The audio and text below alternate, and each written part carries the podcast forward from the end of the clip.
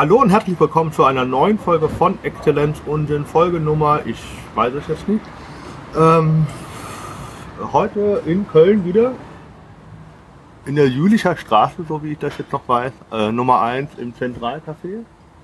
Und äh, natürlich heute wieder mit einem Gast, heute äh, mit Khalid Bounoir. Hallo. Hey, hey, was geht ab?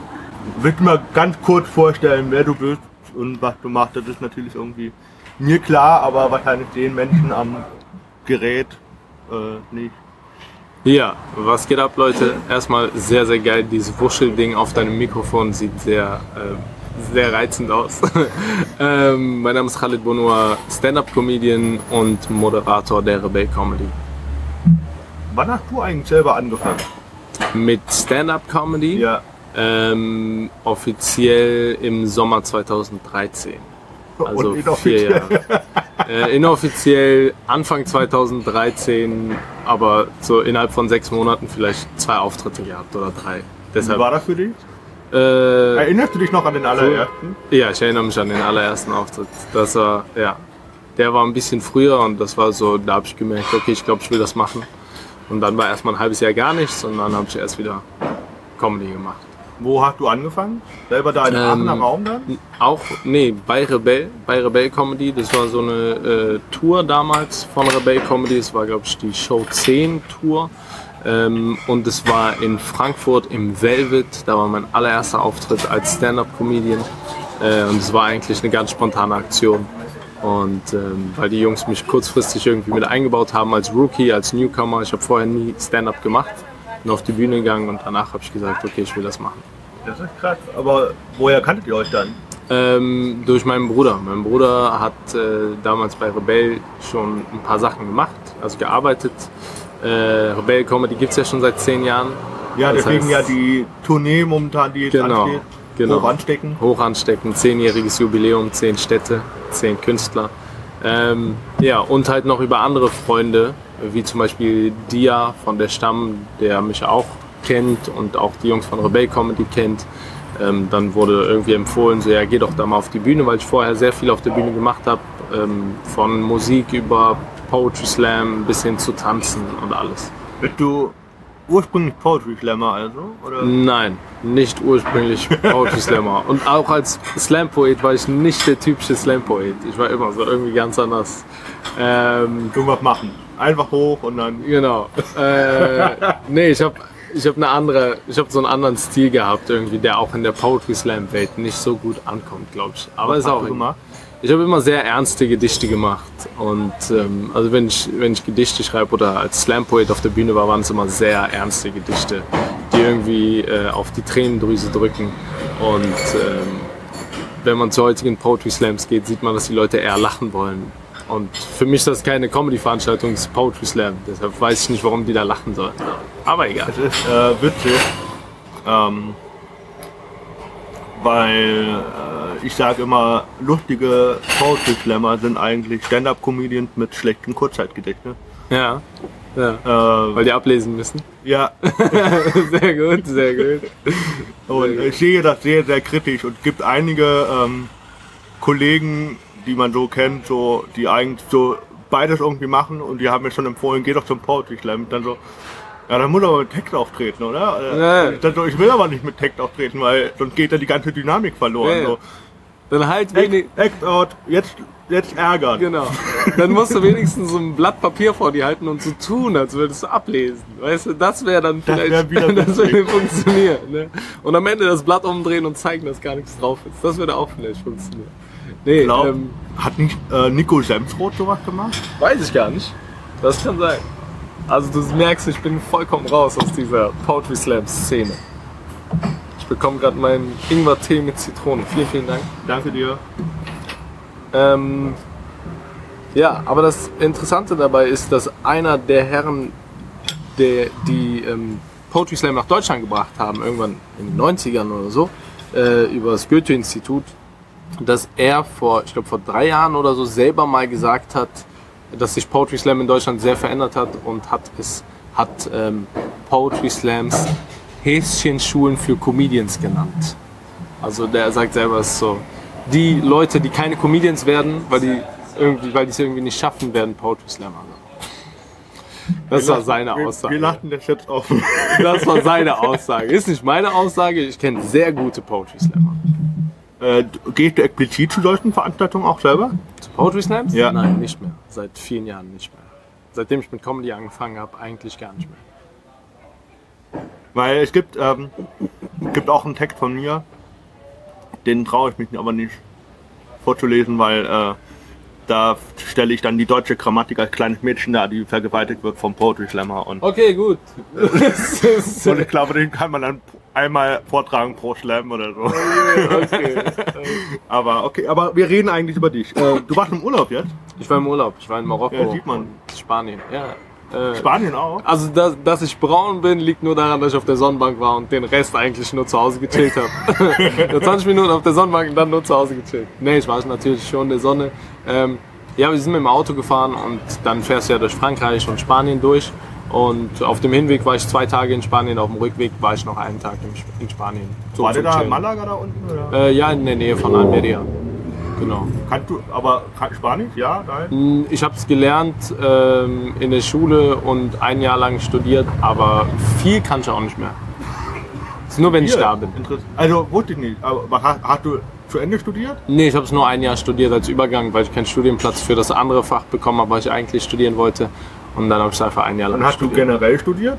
Ich habe studiert, ja. Was hast du? Ähm, beziehungsweise bin auch noch nicht fertig. Gesellschaftswissenschaften. Gesellschaftswissenschaften an. Äh, der RWTH Aachen. Das ist in Aachen. Genau, ist die Okay. Uni in Aachen. Gesellschaftswissenschaften, das heißt Sozialwissenschaften und so Genau. geisteswissenschaftlichen. Ist, äh, Soziologie, Politik, Geschichte und Theologie. Voll viele Schnittmengen, ja. Ganz- ganz sehr, anders. Sehr schön. ja. Krass. Aber du bist. Du hast noch nicht fertig studiert. Das heißt, du bist momentan im Urlaubssemester dann, oder? So ähnlich, ja. Ich schreibe einfach gerade keine Prüfungen, bis ich äh, weniger Arbeit habe und dann wieder Prüfungen schreiben gehen kann. Krass. Wie lange bist du schon eingeschrieben?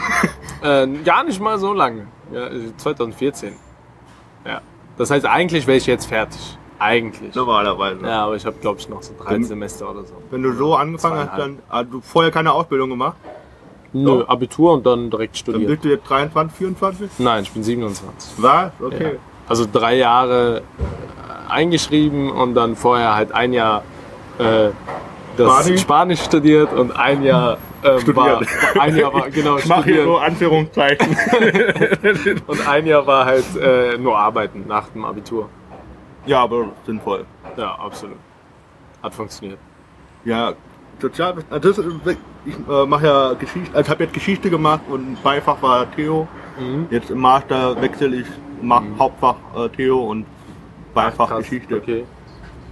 Genau. Aber äh, katholische Theologie, nein, nein, nein. sondern einfach allgemein. Äh, nennt sich Christentum und Kultur, Mhm. aber ist an der evangelischen Einrichtung, also in Heidelberg.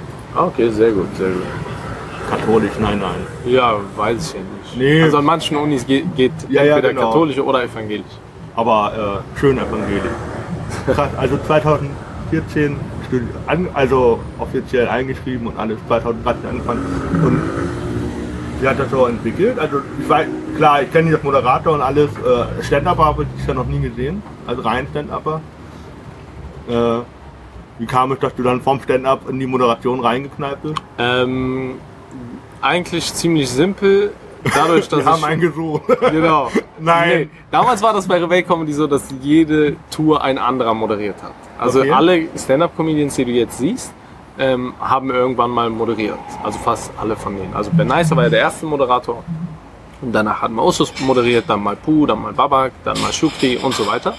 Und ähm, ja, und als ich dann anfing, wollte ich in mein, in mein Set, was 15 Minuten geht, wollte ich ähm, alles einbauen, was ich schon mal gemacht habe. Also ich habe ja Poetry Slam gemacht und ich habe Musik gemacht und ich habe getanzt und ich wollte alles irgendwie mit in eine Story einpacken. Also auch wenn es nur schwierig, so, oder auch 15 genau, Minuten. auch wenn es nur ein paar Minuten oder Sekunden wäre. Ähm, da du als Stand-Upper bei der Show dann zu wenig Zeit hast, was 15 Minuten sind, habe ich gesagt, okay, wer hat denn mehr Zeit? Und das ist der Moderator und der hat ungefähr 35 Minuten pro Show. Und dann haben wir gesagt, okay, dann moderiere ich. Das war dann irgendwann die Idee von Babak. Der hat dann zu der Zeit moderiert und dann hat er gesagt, ich soll moderieren, soll es probieren. Dann hat es gut funktioniert und seitdem bin ich so der erste feste Moderator durchgehend. Genau. Also die ganze Zeit durchgehend. Ja, läuft ja. Ja. Macht dir mehr Spaß? Äh, ja, es macht sehr viel Spaß. Aber ähm, ja, ich bin halt der Comedian oder der Stand-Upper, der moderiert.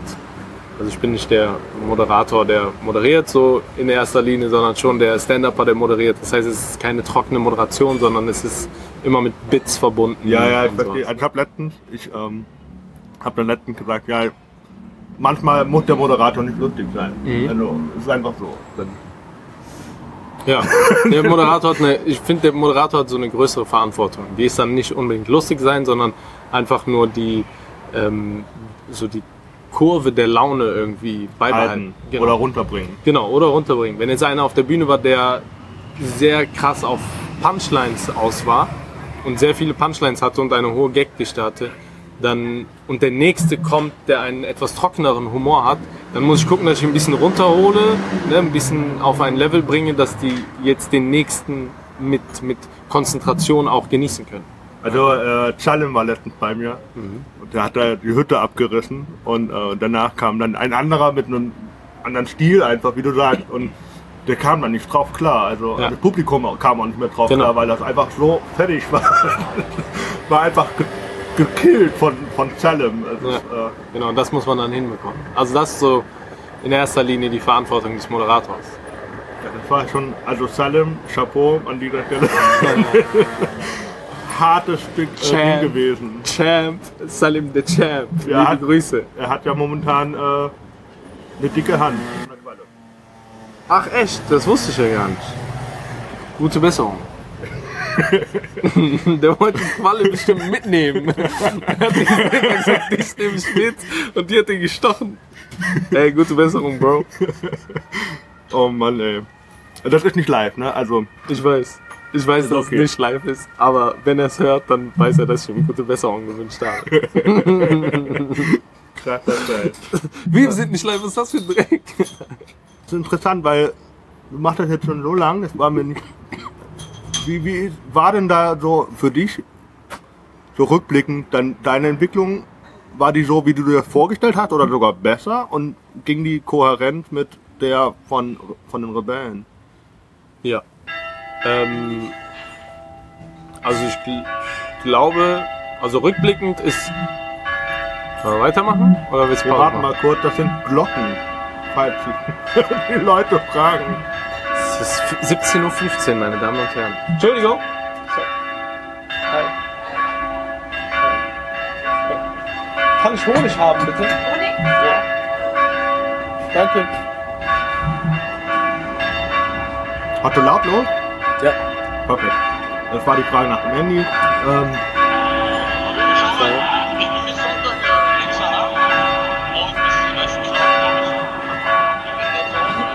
Alright, jetzt ist das so nach dem.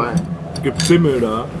Ähm, genau, wir waren bei der Frage, ob das deine Entwicklung äh, einherging mit der von Rebell. Achso, genau. Ich glaube, die machen das extra. Die lassen da extra weiter klingeln. Ja, ja. denken, Noch ein. ähm, Glockenläuten durchgehend.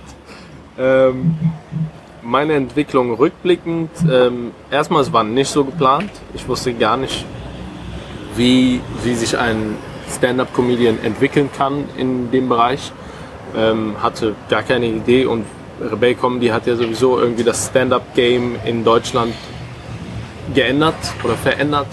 Ähm, auf einmal gibt es viel mehr Jugendliche, die das machen, so was vorher irgendwie nicht der Fall war. Weißt du, also seit fünf Jahren oder seit vier Jahren gibt es viel mehr Leute unter 30, die auf einmal Stand-Up-Comedy machen. Und damals, wenn wir uns im Fernsehen Stand-Up-Comedy angeguckt haben, dann gab es keine unter 30 oder sehr, sehr wenige. Ne?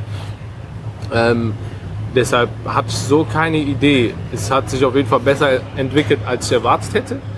Und darüber hinaus, ja, Rebell Comedy ist die ganze Zeit gewachsen. Also je mehr Rebell Comedy gewachsen ist, so, umso mehr konnte ich auch wachsen und auch jeder andere bei Rebell Comedy konnte dadurch auch mehr wachsen. Gab es für dieses Format, dieses, wir sind eine Gruppe und wir machen das, wir gehen dann, wir mischen mal durch, mal sind die Leute dabei, mal die. Gab da irgendwie Vorlagen, Vorbilder Nein. oder? Gibt's also ich kenne keine Show und die Jungs hatten auch kein Vorbild, was sowas angeht, weil ein festes Ensemble an Stand-up-Comedians gibt es eigentlich so Ich glaube, angefangen haben ja wirklich Usus, Babak und äh, Benays. Benaysha, oder? Genau, Ja. Osus und Babak haben es gegründet und die haben dann einen Moderator gesucht und das war dann Benays.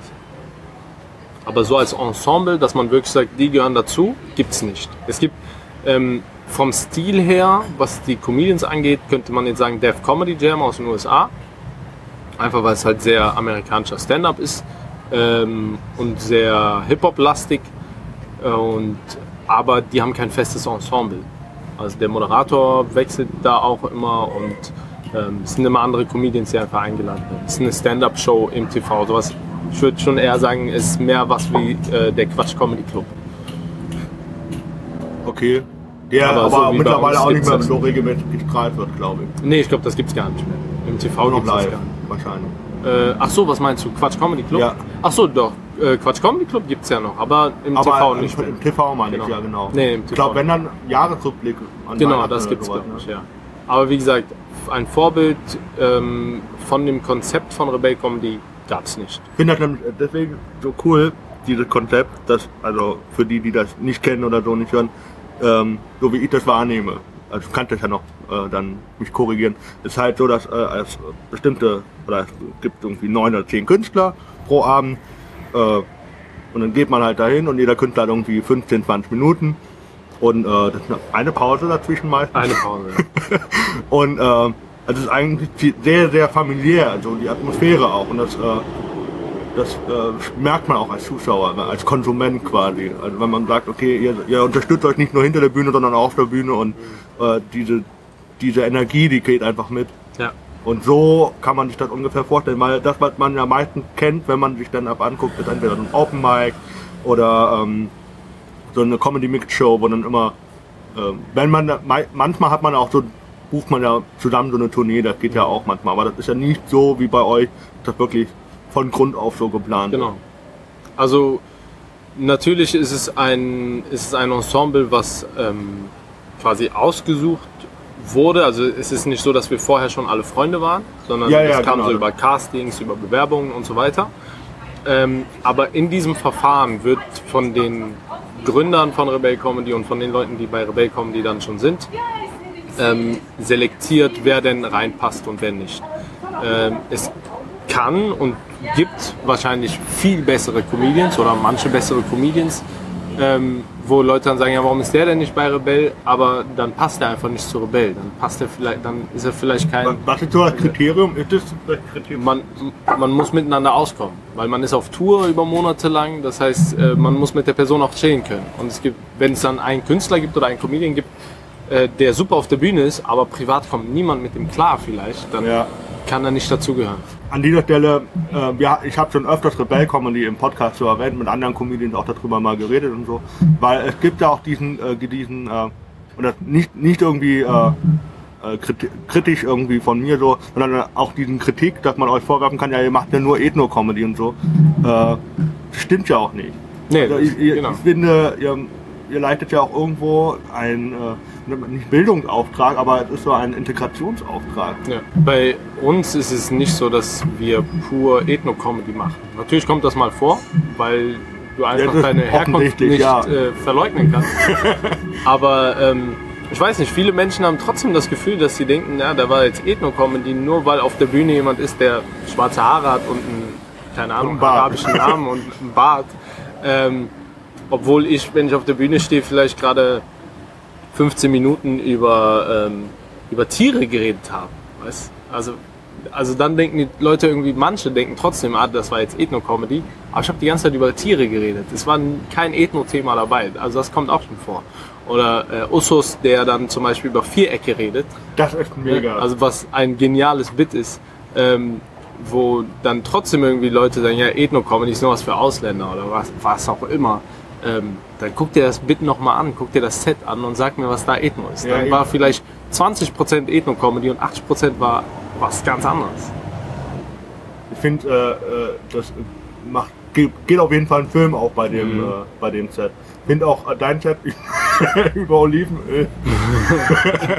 ich hab das, ist Italien- Ethno. das ist Ethno. aber ich habe eine italienische äh, Mitbewohnerin. Ja. Und ich war irgendwie krank. Hat gedacht, nimm Olivenöl. Ich dachte, nein, Mann, Siehst du? funktioniert nicht. Doch, doch. Doch, glaub mir, das funktioniert. Du denkst, es funktioniert nicht, es funktioniert. Also für alle, die das Bit nicht kennen über Olivenöl, einfach mal YouTuben, googeln, arabische Medizin. Also meine Mama sagt immer, egal was, nimm Olivenöl. Ja, aber auch die Italiener anscheinend. Ich glaube eigentlich alle, bis auf wir Deutsche. Das ist sehr, sehr witzig, weil der Deutsche sagt dann, nee, nee, äh, Nebenwirkungen und so. Genau, geht zum Arzt oder Fencheltee. Oder Kentucky Fried Chicken. Das, KFC? Ja. Das hab ich noch nie gehört. Ich glaube, das Äh. sagst nur du. nee, das äh, KFC ist von äh, Amir Shabazz. Ach so, was sagt der denn? Äh, der sagt, äh, wenn er krank ist, dann kriegt er so irgendwie äh, von seinem Arzt verschrieben, dass er zu KFC gehen soll. Geil. Ja. Das habe ich noch nie gehört. Aber Me auch mega geil. Das wäre echt geil. Jetzt bei den Rebellen, also ich finde, ich habe mir viel darüber Gedanken gemacht, äh, inwiefern aufgrund dieser zweijährigen aktuellen, sagen wir so, Flüchtlingskrise ihr da Aufklärungsarbeit leisten könnt. Seht ihr euch da selber in der Verantwortung, äh, Vorurteile abzubauen und äh, vorzubeugen und was heißt vorzubeugen, aber Vorurteile abzubauen vor allem. Ja, klar. Also natürlich sehen wir uns da in der Verantwortung, weil wir es tagtäglich erleben und immer wieder erleben werden, ähm, dass Leute uns aufgrund unserer Haarfarbe, unseres Namens irgendwie verurteilen oder irgendwelche Vorurteile haben.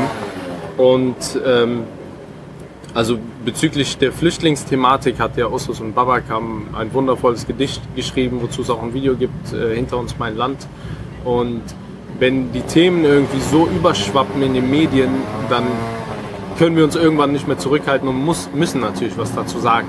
Auch wenn wir äh, nicht unbedingt darauf aus sind, die, die Gesellschaft oder unsere Leute, also unsere Fans, die ganze Zeit äh, damit zu konfrontieren, weil die das ja die ganze Zeit in den Medien sehen. Warum sollen die es bei uns auf der Show auch sehen? Also wir wollen die ja unterhalten, die sollen ja bei uns den Kopf abschalten können.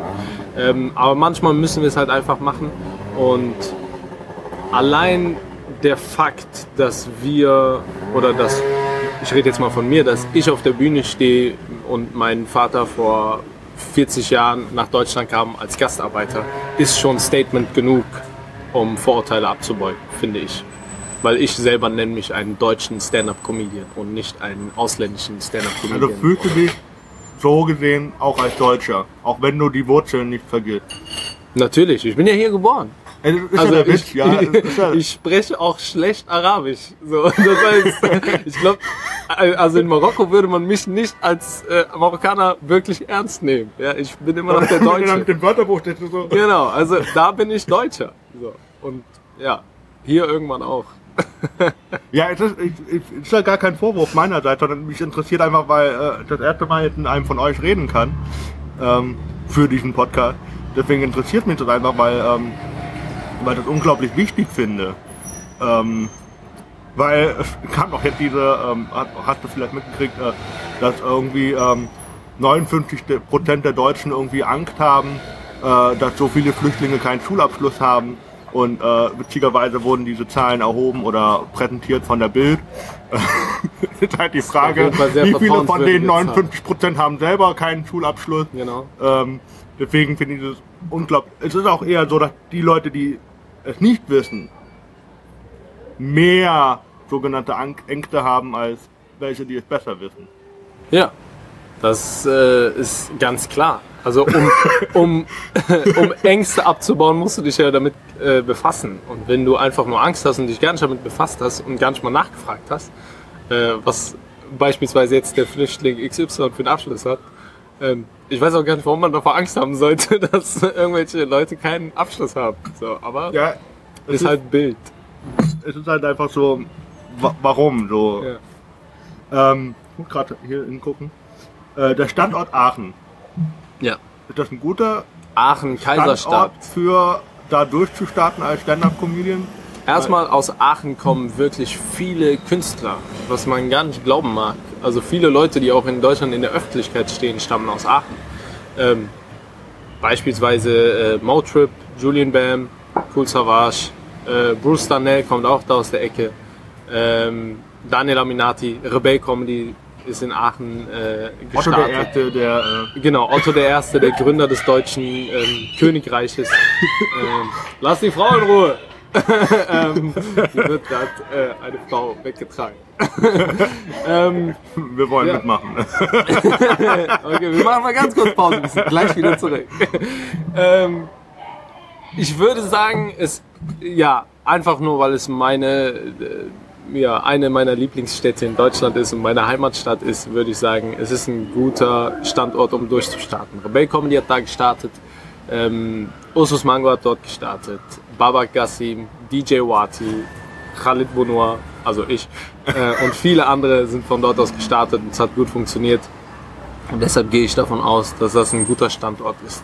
Einfach nur, weil man alles aus einem anderen Blickwinkel sieht, als wenn man jetzt in der Metropole wohnt, wo alles herkommt. Man macht dann vielleicht, glaube ich, ein paar Sachen anders, als wenn ich jetzt hier in Köln wohnen würde und Oder in genau Berlin, ja. oder in Berlin und genau alles so machen würde wie alle anderen, die die gleichen offenen Bühnen besuchen oder so.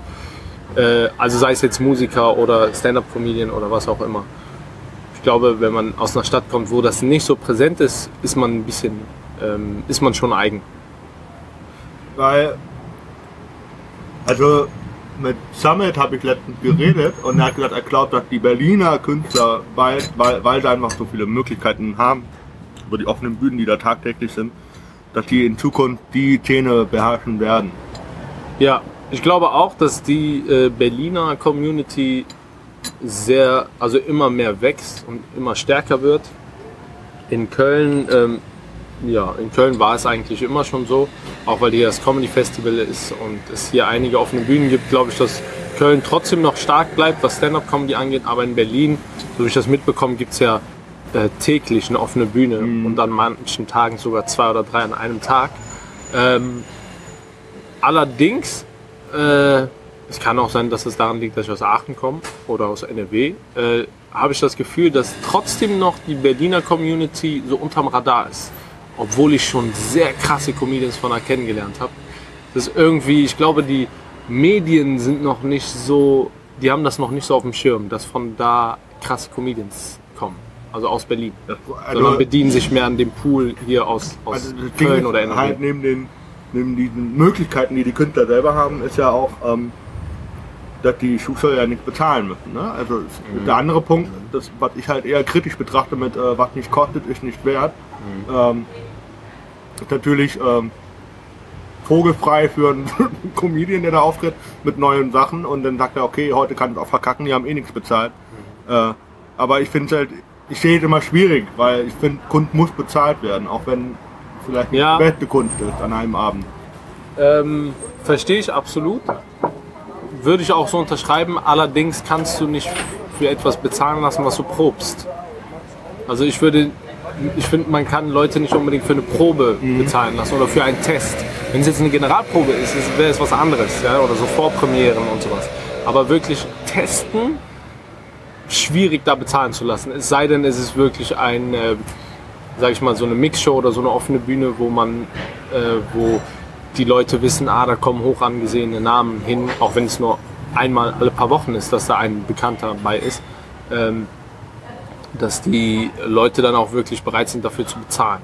Aber ich sehe das genauso, dass wenn die Leute nicht bezahlen, haben die auch nicht so eine Laune. Dann sind die auch nicht so krass drauf, finde ich. Weil die freuen sich nicht wirklich extrem drauf, wie wenn die bezahlt haben. Wenn die bezahlt haben, dann ist das so, ja, äh, aufgeregt und sehr, weißt du, da ist ein. Event. Vorfreude. So, genau, es ist die Vorfreude. Ne? Aber ähm, wenn da nicht bezahlt wird, dann ist das so wie auf dem Stadtfest. Du läufst durch deine Stadt, du läufst jetzt durch Heidelberg, da ist das Stadtfest, da ist eine Bühne, die steht da, da ist vielleicht voll der krasse Sänger, aber weil du nichts bezahlt hast, jetzt interessiert er dich nicht, weißt du? So ist das Gefühl, weißt du? Ich Ja, meine? und Open Air ist ja nochmal was anderes als ja, das in sowieso. der Halle. Ne? Ja, aber auch dieses, du siehst, die Leute bleiben kurz stehen, gehen weiter, so, weil niemand hat bezahlt. Und bei einer offenen Bühne, wo nicht bezahlt wird, kann sein, dass das so das Gleiche ist. Wobei ich sagen muss, dass es in Köln auch offene Bühnen gibt, wie zum Beispiel Edge im Gedankengut, ähm, wo ähm, Leute sitzen und es funktioniert trotzdem. Und es macht Spaß, da aufzutreten. Aber es gibt auch manche Ausnahmen. manche andere offene Bühnen, wo nicht bezahlt wird, da ist irgendwie total schwierig. Ich glaube, es ist, äh, ist das nicht I Love Stand-Up in Krefeld? Da warst du bestimmt auch schon. Nein, war ich noch nicht. Aber da ist es ja, glaube ich, auch so. Da ist es vorgegeben, dass du, glaube ich, 70 oder 60 Prozent neu machen musst. Komplett und, neu. äh, 7 Euro Eintritt oder sowas. Oder Mhm. 10 Euro. Ich weiß es gar nicht. Also, mehr Culpa für falsche Informationen an der Stelle. Aber Ja. äh, ähm, da finde ich das gut. Da wirst du, da wirst du mehr oder weniger gezwungen, neu, neue Sachen zu spielen, Finde ich auch super. Ich habe das auch, ähm, ich war vor kurzem in den USA im Urlaub, habe mir da eine Comedy-Show angeguckt. Also ich bin nicht aufgetreten, da ich trete nicht auf Englisch auf.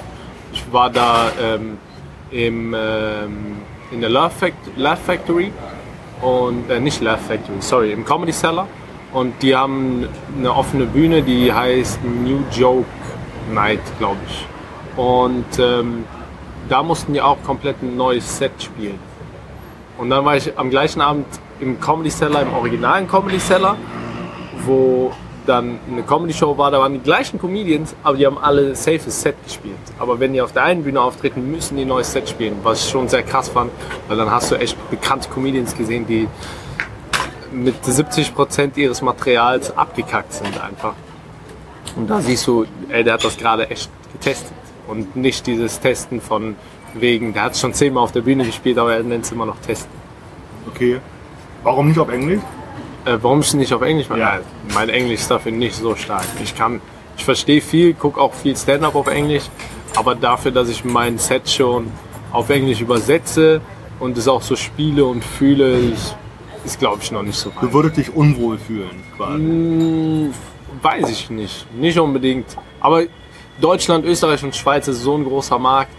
Äh, lass erstmal den übernehmen und dann kann man auf Englisch machen. Weißt du, warum soll ich mich jetzt noch auf noch was anderes konzentrieren? Ja, verstehe. Erstmal hier. Ähm, ich find, fand interessant, dass als ich damals bei euch war, ähm, ich glaube es war 2016, Heidelberg, in der Halle. Ich war einer von zwei Deutschen. Warum? Krass. Warum? Äh, äh, ich kann, also vielleicht ist die Frage auch dumm, aber äh, sind bei euch generell mehr Familien mit Migrationshintergrund im, Schuh im Publikum? Also ich gehe mal davon aus, dass da mehr als zwei Deutsche waren, aber nur ihr zwei vielleicht aufgezeigt habt. Ja, ja, genau. Weil viele sich halt nicht trauen aufzuzeigen. Ähm, äh, früher war das schon so, dass mehr Leute mit Migrationshintergrund da waren, aber jetzt dadurch, dass wir auch viel präsenter im WDR sind und äh, viel präsenter auf Social Media Kanälen, ist es so, dass es absolut durchmischt ist. Also wenn man sich unser Publikum anschaut, es kommt auch wirklich drauf an, in welcher Stadt wir sind, dann ähm, siehst du genau die Gesellschaft der jeweiligen Stadt. Also wenn es in der Stadt viele Leute mit Migrationshintergrund gibt oder viele Studenten gibt oder was auch immer, dann siehst du das im Publikum. Also wir haben, sind auch schon in, in Erfurt in der alten Oper aufgetreten. Ich glaube, das heißt alte Oper oder Oper. Ähm, und da hatten wir auch viel Publikum, was über 50 war oder so. Ja, und deutsches Publikum über 50 oder 60. Ähm, und die aber auch Fans sind. Die das aus dem dritten Sender kennen und Fans sind und die da hinkommen. Aber cool. dadurch, dass unsere Shows ähm, Gott sei Dank schnell ausverkauft sind, ähm, ist dann halt immer nur ein bestimmter Prozentsatz der Fans aus der Stadt da. Aber ich finde, es spiegelt sehr gut die dort äh, lebende Gesellschaft wieder. Ich kann verstehen, warum so viele, weil sich viele vielleicht auch wiedererkennen äh, Klar. durch euch äh, auf der Bühne und äh, von daher äh, frage ich mich, ähm, inwiefern äh, äh, es ist einfach, ähm, Gott, jetzt habe ich einen Gedankenhänger. Lass mich kurz überlegen. Ähm, äh, genau, also äh, es sind ja diese Realitäten, die man ja auch vielleicht äh, einfach gemeinsam hat. Ja. Ähm, Genau, also der Identifikationsfaktor ist natürlich hoch, wenn jemand irgendwie den gleichen Hintergrund hat oder wenn jemand genau mit Leuten aufgewachsen ist, äh, die genau das Gleiche erlebt haben. So wie du jetzt eben zu mir gesagt hast, irgendwie deine Mitbewohnerin hat was von Olivenöl gesagt, dann weißt du, wovon ich rede, wenn ich von Olivenöl rede, weißt du? Aber wenn du, keine Ahnung, in einer Stadt aufgewachsen bist, wo es vielleicht keine Italiener gibt oder keinen Araber oder so, dann kannst du dich vielleicht damit nicht identifizieren, aber du lernst eine andere Kultur oder eine andere Gesellschaft kennen, die in Deutschland lebt. Auch wenn es nicht ähm, eine, einen, einen anderen kulturellen Hintergrund haben muss, sondern einfach nur, es liegt daran, dass es eine andere Stadt ist. Also in, in Aachen ein Deutsch-Deutscher redet natürlich ganz anders als ein Deutsch-Deutscher aus Dresden oder aus München oder aus Berlin. Ganz anderes Ding, wieder ein bisschen abgeschweift von der äh, Comedy ist, ihr habt ja auch noch andere Projekte. Ja. Also das letzte, was ich gesehen habe, war das Almanis mit, äh, Echo Fresh. ja, Genau. Almanis ähm, ist äh, ein Lied, beziehungsweise die erste, ist, die erste Videoauskopplung aus dem neuen Album von Echo Fresh. Das kommt im September raus. Ähm, König von Deutschland heißt das Album und Almanis war die erste Videoauskopplung aus dem äh, Album. Ja, wo wir die Hauptrolle gespielt haben im Video. hat er, ist er auf euch zugegangen oder? Ja, das war so eine ähm, Kooperation, wo ähm, ja, es kam über einen Freund, über den äh, äh, Easy, der auch das Management macht für den Echo. Ja, wir kennen uns gut und ja, dann kam das irgendwie zustande. Man hat sich getroffen und dann so, ey, habt ihr nicht Bock, das zu machen? Und weil es irgendwie ein Gespräch war, so, ja, dann ist es halt passiert.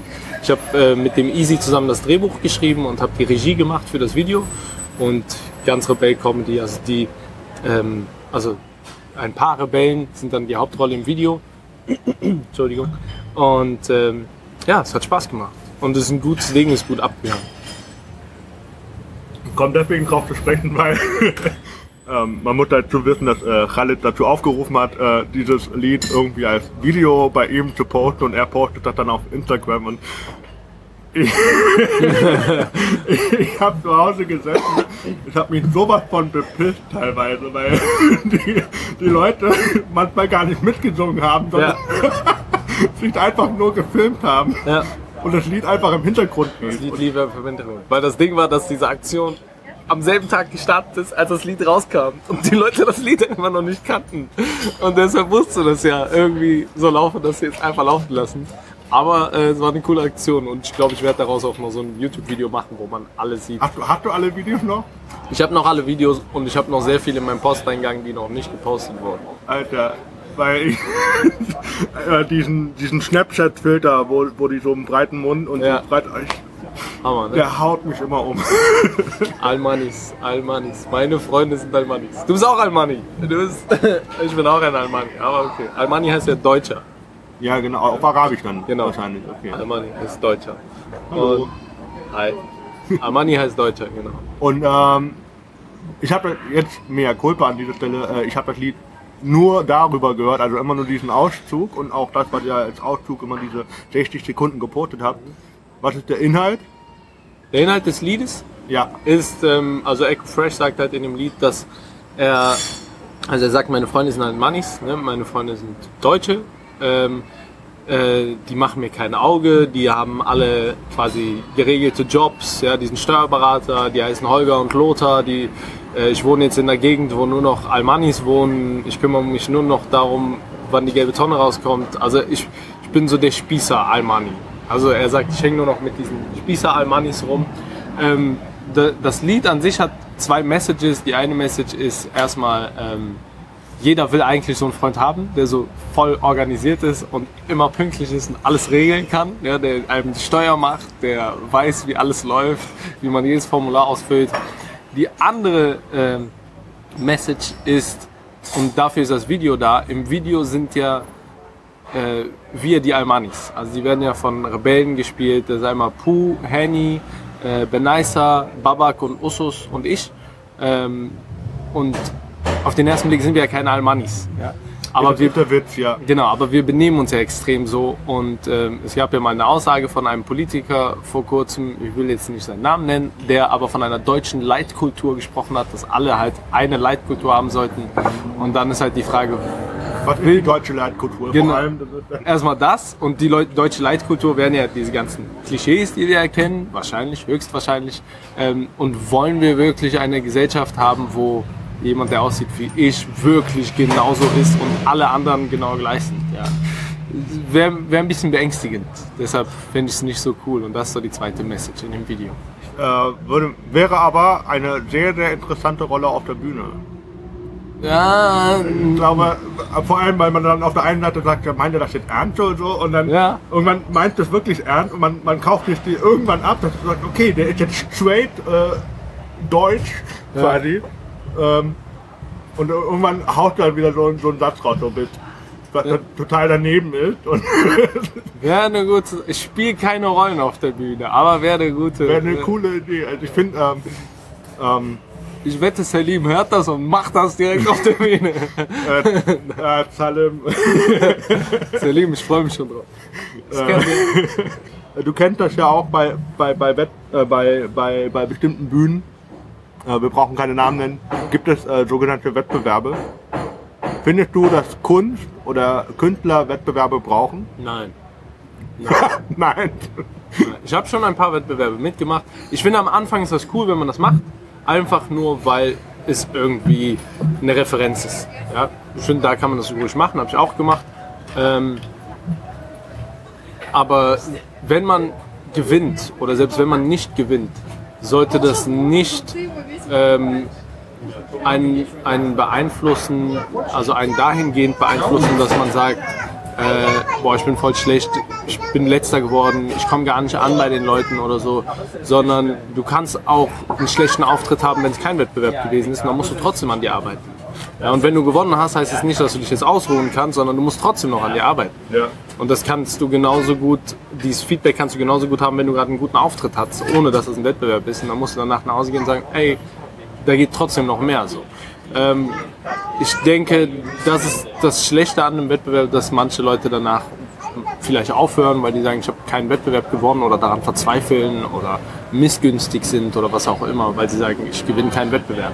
Ähm, vielleicht ist man einfach kein Wettbewerbstyp oder äh, der Stil ist nicht für Wettbewerbe geeignet. Ja. Weiß man. Weil ich sehe, sehe die Gefahr, ähm, vor allem da finde ich dann, dann ganz, kon, äh, ganz äh, konterkarierend, konterkarierend, ja, äh, zu, zu, zu, zu sowas, was ihr dann macht. Ihr, ihr fahrt ja dann so auf eine Tour und habt Spaß miteinander und kommt klar und so. Und dann hast du so einen Wettbewerbsscheiß. Stell dir mal vor, du müsstest halt gegen ein paar Rebellen und den Wettbewerb reingehen. Dann hast du ja immer noch, und das merkst du dann vor allem in Wettbewerbssituationen, äh, dass dann irgendwann ein, alle anfangen, diese Ellenbogen auszufahren äh, und sagen, ja, ich muss das jetzt aber jetzt hier rocken. Und das finde ich schade, weil man da eigentlich so ein ziemlich gu- gutes oder kollegiales Verhältnis hat. Und, Genau. so. und auf einmal merkt er so, boah, was für ein Schwein. So. Und obwohl ja jeder einen anderen Stil hat. Weißt, du, es funktioniert ja trotzdem. Ähm, also deshalb braucht man eigentlich nicht die Ellbogen auszufahren und auf einmal hier einen Konkurrenzkampf auszupacken. Weil ähm, jeder hat seine eigenen Fans und jeder kommt bei seinen Leuten auch an. Also sei es jetzt bei Rebell Comedy oder, oder andere Comedians. Ne? Wenn du einen eigenen Stil hast, dann hast du deine Fans und dann ist es egal, ob du einen Wettbewerb gewinnst oder nicht.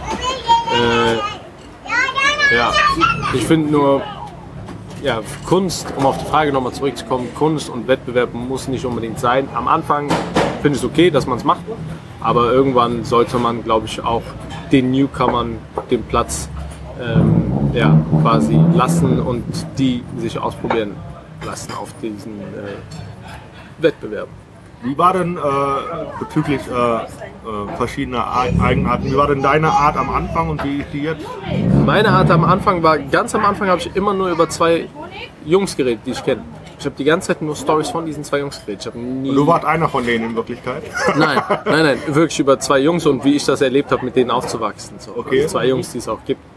Ähm, und habe halt die ganze Zeit nur über die geredet. Das waren so meine ersten Auftritte und meine ersten Stories. So die Ähm, Beobachterperspektive. Genau, genau. Bis ich irgendwann, also bis mir ähm, Ben Nicer irgendwann gesagt hat, ey, wenn du das die ganze Zeit machst, dann werden dich die Leute nur damit in Verbindung bringen und nicht anders. Äh, pass auf. Und das war so der, das erste Mal, wo ich gedacht habe, okay, ich glaube, ich muss jetzt was anderes erzählen, als nur über diese zwei Jungs. Ähm, irgendwann habe ich ein- eine DVD von Kevin Hart geguckt, von einem Stand-up von ihm, wo er äh, wo ein Veranstalter und Manager sagt, er hat Kevin Hart getroffen und der fand ihn gut, ganz am Anfang, als er angefangen hat, der fand ihn gut und ist auf ihn zugegangen und meinte, ey, cool, Leute haben gedacht, but who are you? Wer bist du? Leute gehen raus und wissen nicht, wer Kevin Hart ist. Ja. Ähm, du hast gute Sachen erzählt, wir haben alle gelacht, aber wer bist du? Keiner weiß was über dich. Das musst du jetzt Die erzählen. Individualität. Genau, du, Ja? Und das waren so, das waren so die ersten beiden ähm, quasi äh, Ereignisse, wo ich gedacht habe, okay, gut, ich muss jetzt mehr über mich erzählen. Und dann fing ich an, über meinen Onkel zu erzählen, über meine Mutter, über meine Geschwister, über mich und so weiter. Ja, ich finde find das cool, weil, weil jeder ja dann wieder deinen eigenen Stil hat. Du bist ja, Genau. Also wenn ich so an dich denke, dann kommen mir halt sofort die Olivenölteil und äh, die Fliege. Ja. Also ich finde Ja, find Fliege, den Stil ja, einfach auch genau. cool, ja. Ga- Ganz am Anfang habe ich halt auch gemerkt, so okay, Ben Nice hat seinen Stil, Ben Nice hat damals sehr viel über, Mau Frau, über Frauen und Männer geredet und über Marokkaner, Deutsche. Pooh ist mehr so der, der Gangster, Hip-Hopper im Stand-Up-Comedy, äh, Usos über seine Kinder oder halt über freakige, geniale Sachen. Äh, Henny Siam sehr viel mit Mimik und Gestik, äh, ne? einfach der Schweizer, der alles langsamer und äh, langsamer beobachtet auch so. Also jeder hat so seinen Stil und ich war so, okay, welcher will ich sein? Und irgendwann war mir klar, okay, ich will derjenige sein, der auf der Bühne steht und du denkst dir, das ist gerade ein Freund, der zu mir redet. Wir sind gerade im Wohnzimmer, wir unterhalten uns gerade. Der erzählt gerade eine Story, der könnte das gerade auch vor fünf Leuten im Wohnzimmer erzählen und der wird es genauso erzählen. Und das war irgendwann der, der Stil, den ich haben wollte. Dieser Stil, den kann jemand hören oder den kann Der gerade in der Einbahnstraße gefahren? ja, der ist gerade in der Allmannstraße gefahren, aber direkt ins Park. äh, und diesen Stil wollte ich halt so, also dass Leute sich das anschauen können von, keine Ahnung, von 12 oder von 10 Jahren bis 99. Ne? Gibt es Themen, wo du sagst, das mache ich nicht? Ja. Ähm, ich rede nicht über Crack auf der Bühne. Nein. Was, das wird verkauft. Nein. Ähm, das ist ja schon hart. Auf der Bühne Crack verkauft. So Leute, jetzt ist mein Set vorbei und hier haben wir für 10 Euro. Ähm, nee. Ähm, ja, ich rede gerade gerade nicht gerne über Politik. Ähm, einfach nur, weil ich mich nicht so in der Position sehe und ehrlich gesagt auch nicht so die Ahnung davon habe und ich mich vielleicht nicht so wohlfühlen würde. Dann ähm, Religion auch nicht unbedingt und ähm, Sex. Das sind so die drei Sachen, über die ich gerade nicht auf der Bühne bin. Vielleicht ändert sich das irgendwann, aber zurzeit nicht. Weil ich finde, äh, äh, ich weiß ob man nicht. Es gibt ja, ja diese Sachen, da darf man darüber Witze machen und so. Und, äh, aber das ist halt sich selber dann die Grenze ziehen. So, ich dann, darüber rede ich nicht. Das, ich äh, rede einfach nicht darüber, weil, ähm, weil äh, das Themen sind, die mir, glaube ich, etwas unangenehm wären. Weißt du? Und als, warum als soll ich mich, Sprecher oder als Hörer? als Sprecher, warum soll ich mich unwohl fühlen auf der Bühne? Weißt du, was ich meine? Also erstmal über Sex rede ich einfach nicht. Äh, aus dem Grund, weil ich ja gerade schon gesagt habe, mein, meine Fanbase oder Ja. mein Publikum soll wirklich altersunbegrenzt sein, Ja. von ganz jung bis alt. Ähm, des Weiteren, ähm, ähm, ja, habe ich halt immer Familie auch da sitzen und äh, fände ich jetzt nicht so cool. peinlich so. Ja, ich weiß nicht. Ich finde, es gibt sehr viele Comedians, die sich daran bedienen, über Sex zu reden, weil es ein einfaches Thema ist und muss ich nicht unbedingt haben. Weißt du?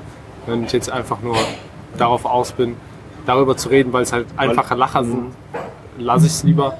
Ähm, dann äh, ja, Politik und Religion. Politik einfach nur, weil ich mich nicht in der Position sehe. Ich bin 27, habe vor vier Jahren mit Comedy angefangen. Ich kann dir noch nicht sagen, äh, wie die politische äh, Situation gerade ist. Weißt du, ich versuche gerade mich erstmal in meiner Comedy-Rolle zu finden. So. Ähm, äh, Okay, kommen wir da drauf nochmal zurück. Genau, und, ja. und Religion äh, einfach aus dem Grund, weil ich noch nicht die beste, ähm, sag ich mal, beste Variante gefunden habe, das irgendwie zu verpacken. Also man, ich sag mal so, man kann über alles reden, muss nur wissen wie. Und das Wie habe ich in diesen drei Themen einfach noch nicht 100% hinbekommen. Es liegt einfach an mir, ich muss mich verbessern und irgendwann kann ich das. Gibt es, ähm, gibt es einen Gag von dir, wo du selber sagst, da hast du wirklich, den wolltest du unbedingt machen und hast deswegen auch sehr lange daran gearbeitet? Ich arbeite seit langem an einem Bit, was ich aber, ich kann das Thema jetzt nicht sagen, aber nehmen wir mal alte Bits. Ähm, mh, also es gibt ein Bit, was mir irgendwie sehr am Herzen liegt, woran ich aber wirklich schon anderthalb Jahre oder so schon sitze und immer wieder neue Ideen habe und so. Äh, und ähm, ja, aber ein altes Bit, wo ich lange dran gesessen habe. Ähm, ja, Also viele Bits sind einfach so entstanden, indem ich die Idee hatte, auf eine offene Bühne gegangen bin, gefreestylt habe und nach 20 Auftritten war das ganz anders als vorher, weil ich Ja. das auf der Bühne entwickelt habe. Aber sonst so dran gesessen, nee. Ich teste li lieber quasi auf der Bühne Okay. und gucke, wie sich das entwickelt. Weil du hast ja, mein, zumindest, ich kann jetzt nur noch von mir reden, ich habe eine Idee und sage, okay, darüber will ich reden. Jetzt muss, überlege ich, wie komme ich da hin? Oder wie kann ich das möglichst authentisch und charmant, sodass man mir am Ende nicht böse ist, rüberbringen. Und da ähm, naheliegendes Thema ist eigentlich aktuell dieses äh, über Dickpick, tralala gedöns. Ne? Und da habe ich, glaube ich, zwei Monate dran gesessen, wo ich gedacht habe, okay, jetzt kann ich es mal testen. Also ich habe da wirklich, bevor ich das getestet habe, erstmal so zwei Monate überlegt, nachher, ich will ja auch auf der Bühne nicht so, ja, was für ein Blödmann, so dastehen. Ach so. weißt Nee, ich mach das, ich mach das generell anders. Ja. Ich habe nur die Idee und ich weiß nicht, was ich sagen werde. Ich gehe einfach auf die Bühne und dreh. Also es kam auch? Und schon vor, einfach Workflow Genau. auf der Bühne. Okay, Genau. ja, krass. und laber vor mich hin so. Und dann mache ich dann eine Audioaufnahme oder so und hab das im Nachhinein und schreibe das dann auch. Ah, okay, gut, das hätte ich da sagen können und so weiter. Ähm, äh, es kam aber auch schon vor, dass ich mir, dass ich auf eine offene Bühne gegangen bin, eine Notiz hatte und dann auf der Bühne nicht mehr wusste, was war das überhaupt für eine Idee. Da steht nur ein Wort. Da steht dann, ich weiß, was wirklich passiert, da stand dann bei mir WhatsApp und jetzt habe ich ein Bit zu WhatsApp. Aber damals gab es dieses Bit nicht und da stand nur bei mir WhatsApp und dann, ich so, hey, steht WhatsApp. Dann habe ich die Leute angeguckt, so, habt ihr WhatsApp? Manche haben aufgezeigt, ja. Okay, gut, nächstes Thema.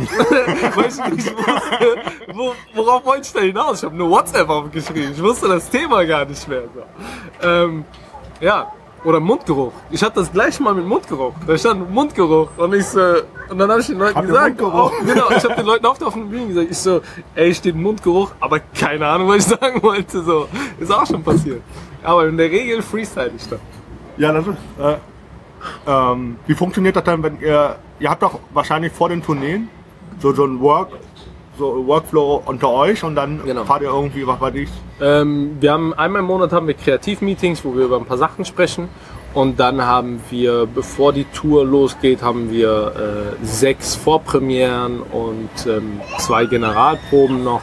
Und das heißt, es gibt schon ein paar Termine, wo wir alles. Aber ihr testet jetzt nicht untereinander, Nein, voreinander. jeder auf. testet für sich selber, jeder schreibt für sich selber und geht auf offene Bühnen. Und wenn Day X angebrochen ist, dann muss jeder sein Set haben. Okay, das kann nicht sein. Also, es ist nicht so, äh, dass man da optimalerweise sagt, hey, ihr habt den, die Idee und will das und das machen, was hältst du davon? Doch, das kommt schon vor, dass wir uns treffen oder dass wir zusammen auf eine offene Bühne gehen, aber das ist dann, das ist dann nicht irgendwie, dass wir uns im Ensemble treffen, sondern das ist dann, mal bin ich mit Henny, mal bin ich mit Usus, mal sind wir zu dritt oder wie auch immer, dann kommt Benicer dazu. Also es ist nicht so, an dem Termin so und so gehen wir alle auf die offene Bühne. Okay. Ähm, ich guck gerade mal auf die Uhr. Wenn ich Ich muss aufs WC kurz. was? Auf WC, dann machen wir gerade Pause. Sorry. So, sorry, machen wir weiter. Ja, wir haben auch noch ein paar, also wir müssen auch vielleicht, glaube ich, aufhören. Genau, ich muss gleich los. Genau, aber alles gut. Ähm, wir waren äh, bei lang überlegten Bits. Äh, das, äh, gut. Aber das ist okay. Ähm, Lange überlegte Bits. lang überlegte Bits und, äh, oder Gags äh, und äh, wie ihr das untereinander klärt. Gibt es, ähm, gibt es für dich irgendwelche Vorbilder in der Comedy-Szene? In der Comedy-Szene Vorbilder, ja. Äh, aber eigentlich, also. Kennt keiner.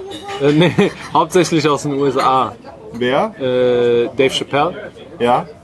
ähm, Jerry Seinfeld. Ähm, ja, es gibt eigentlich sehr viel krasse. Also Jim Carrey, Kevin Hart, äh, Louis C.K., äh, Michael Shea, Gerard Carmichael. Das sind so jetzt meine Favorites. Schon viele. Äh, Ja, Also ich, also Dave Chappelle ist immer Nummer eins. ja. Der glaubt, er hat auch Netflix hat er doch jetzt Genau, so Doppel-Maximum zwei- oder was? Genau, Zwei zwei neue Specials rausgebracht. Ja, ich, ähm, ich habe, äh, vielleicht hast du den nicht auf dem Schirm, aber ich bin Ajit Ansari. Aziz Ansari, ja. Ist Ich mag- nicht unbedingt mein Ding, aber ich, Ich finde den der ist Stil- gut. Der ist gut. Ich finde den Stil einfach, wie er.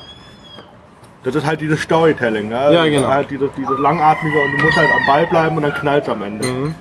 Äh, Das finde ich eigentlich Das ist cool. echt gut. Also, äh, ich kenne seine Sachen, nicht alle jetzt unbedingt, aber ich kenne so ein paar Sachen. Ist, ich finde ihn super, aber ist jetzt nicht einer, den ich mir mal rein, reinziehe, wenn ich irgendwie Stand-up gucke. Wie ist das? Ähm, ich glaube, äh, es war Usus, der äh, glaube ich, als in der Insta-Story mal erzählt hatte, er guckt sich gerade Louis C.K. 2017 an und dann kann es nicht wirklich genießen, weil er alles analysiert. Wie ist das Ja. bei dir? Äh, in der Regel gucke ich mir ein Special an und genieße es einfach und schaue es mir an, als wäre ich kein Comedian. Und beim zweiten Mal gucke ich es mir an und analysiere. Okay. Weil, äh, was, habt, was war denn das letzte, was ich angeguckt habe? Ich glaube, es war auch Louis, habe ich mir 20 Minuten angeguckt und dann äh, der äh, Hassier kommt zurück von äh, Sha- äh, Munchu. Ja. Einfach, das ist zum Beispiel einer, wo ich sage, Alter, krasser Typ auf der Bühne, weil Wer, der Sarah Sumunju oder der Ja. C.K.? Ah, okay. Serda, das kennt, sagt ihr ja was. Ja, ja, klar. Ja, also Serda finde ich halt deswegen so krass, weil er so hochpolitisch und gesellschaftlich kritisch ist. Mhm. Auf einmal Penis sagt. Penis. Das ist gut. So, das kann, aber das kann man auch immer sagen. Ich finde, das ist ein Wort, was du einfach immer sagen kannst. Ja, aber ich finde, das gibt mir irgendwie den totalen Filmriss so in dem Moment. Ich glaube auch genau deshalb macht er das. Das ist einfach, um das Rauschen äh, aus den Köpfen der Leute zu entfernen. Ich glaube, ich kommt das sehr gut an. Ja. Ähm, könnten jetzt noch so viele Fragen stellen, aber wir lassen. Ähm, Hey, hast du noch irgendwelche äh, äh, Ankündigungen, äh. Irgendwelche Ankündigungen. Äh, Rebell Comedy Hochanstecken Tour ab November. Zehn Städte in Deutschland, ist eine Arena-Tour. Ähm, und ansonsten, ey, Rebell Comedy auf YouTube, Instagram, Snapchat, Seid ihr eigentlich selber überall. noch, also als Einzelperson, dann auch für irgendwelche kleineren Mixshows gebucht oder Ja, irgendwie klar. Die ganze Zeit. Quatschclub oder sowas? Ja, die ganze Zeit eigentlich. Also Quatschclub macht, glaube ich, der Benicer mehr. Der war jetzt auch vor kurzem in China, glaube ich, mit dem Quatsch Comedy Club. Der Kalle ist doch momentan, glaube ich, da. äh, weiß ich gar nicht. Kann sein. Ist doch jetzt drei, vier Tage da. Und ähm, ach so, in Berlin meinst du? Ja. Ja, das kann sein, das kann sein, ja. Äh, ja, in, in Berlin im Quatsch Comedy Club sind, sind wir ja ab und zu, also manche von uns. Ähm, hier schreit gerade ein Baby, aber das ist nicht das Baby von Tobi. Das ist einfach irgendein Baby nebenan am Tisch. Keine Babys. Wo letztens musste ich irgendwas ausfüllen, die das haben die Kinder, das doch nicht von denen ich wüsste. Ja, und ähm, ja, ansonsten, ey, das war's. Checkt Rebell Comedy ab. Ich finde das äh, insgesamt eine geile Idee, auf jeden Fall. Vielen Ich finde das auch cool, dass du jetzt wirklich Zeit hattest dafür. Das Gerne, ist äh, gerne. auch nicht so selbstverständlich, das äh, zwischen den ganzen, den ganzen Sachen da reinzuquetschen zeitlich. Äh, haben wir ja gemerkt. fahr jetzt auch direkt zum nächsten Termin und dann zum Auftritt. Und du hast ja auch gleich einen Auftritt, ne? Ja, heute Abend. Ja. Wird lustig. Was geht ab? Ich sitze hier mit Tobi. So einen kleinen Podcast aufgenommen. Sag mal Hallo. Hi. Cologne City. Yay, yay. So, wie ist der Hammer? Hast du in den Podcast reingehört schon mal? Äh, du hast mir mal einen Link geschickt. Mit äh, Chat hat die Folge. Genau, das habe ich mir angehört. Aber nicht komplett. Und ansonsten, ähm, Das ist auch die einzige Folge, die ich wirklich gerne verschicke, um zu sagen, hey, äh, so ungefähr läuft das ab. Warum denn das? Weil das die beste Folge ist. Nimmst du gerade immer noch auf? Ja. Aber ja, meine Folge wird deine Folge zerstören. zerstören. von den Down Download-Zahlen wahrscheinlich. Ähm, Ach Quatsch. Nee, nee. ähm, aber äh, ich habe ja auch gesehen, ihr habt jetzt zum Beispiel bei den äh, Videoaufnahmen, Düsseldorf war die Aufnahme vom WDR. Äh, die letzte Aufzeichnung war in ähm, Mönchengladbach. Aber ihr äh, habt da ja auch andere, noch Joachim Hahn zum Beispiel, Genau. äh, Tamika, Genau, das sind dann Gäste. Äh, Tamika, Sertac, Salim, äh, wer war noch da? Ähm, der- Joachim Hahn halt. Joachim Hahn und China. Aus Berlin. Das ist dann auch einmalig gewesen oder können die auch, ladet ihr die mit auch auf die Tour ein? Auf Tour laden wir auch manchmal Leute ein. Ja, voll cool. Also Sertac war auch äh, bei einer Show oder bei ein paar Shows mit auf Tour. Jamie auch, Jamie Witzbicki. Ähm, Tamika auch, Salim auch. Ja. Also auf Tour sind ja auch immer Gäste. Weil äh, Joachim Hahn ist ja heute äh, vorerst das letzte Mal, hat er ja angekündigt gehabt, äh, ähm, als Headliner bei Bäum. Aber der will ja eine Pause machen. Gab es bei dir auch so einen Moment, wo du gesagt hast, jetzt äh, mal Pause? Es ist keine Zeit für Pause. Die einzige Pause war im Urlaub. Und da war nicht, keine, da war nicht mal eine richtige Pause. Nein, gerade nicht. Also du knallst auf jeden Fall durch die Decke. Nee, ich war. Äh, ähm, äh, ja, Rebell Comedy schläft nicht. Das heißt, ich darf auch nicht schlafen. Ja, wir müssen alle an einem Strang ziehen. Und ähm, Uns gegenseitig aufbauen. genau, und wenn nicht wir, wer dann? Ja, wenn wir uns nicht gegenseitig aufbauen und ermutigen, wer soll es dann tun? Deshalb äh, versuchen wir die Szene mit äh, zu pushen. Also nicht nur unsere Comedy-Szene, sondern generell einfach äh, Comedy in Deutschland. Das heißt, du siehst ja selber, viele Jugendliche gehen heutzutage ins Theater und schauen sich Stand-up-Comedy an, was vor fünf Jahren undenkbar war. Und das muss äh, viel größer werden in Deutschland. Mit diesen warmen Worten äh, verabschieden wir euch in die Nacht, in den Tag äh, oder in den Nachmittag. Je nachdem, was ihr gerade gemacht habt, ob gespült, gekocht, äh, gebügelt. Soweit ich weiß, machen das manche auch. Ich nie. ähm, und ähm, ja, vielen Dank nochmal und äh, euch Zuhörern auf Wiederhören. Danke auch. Ciao. Peace!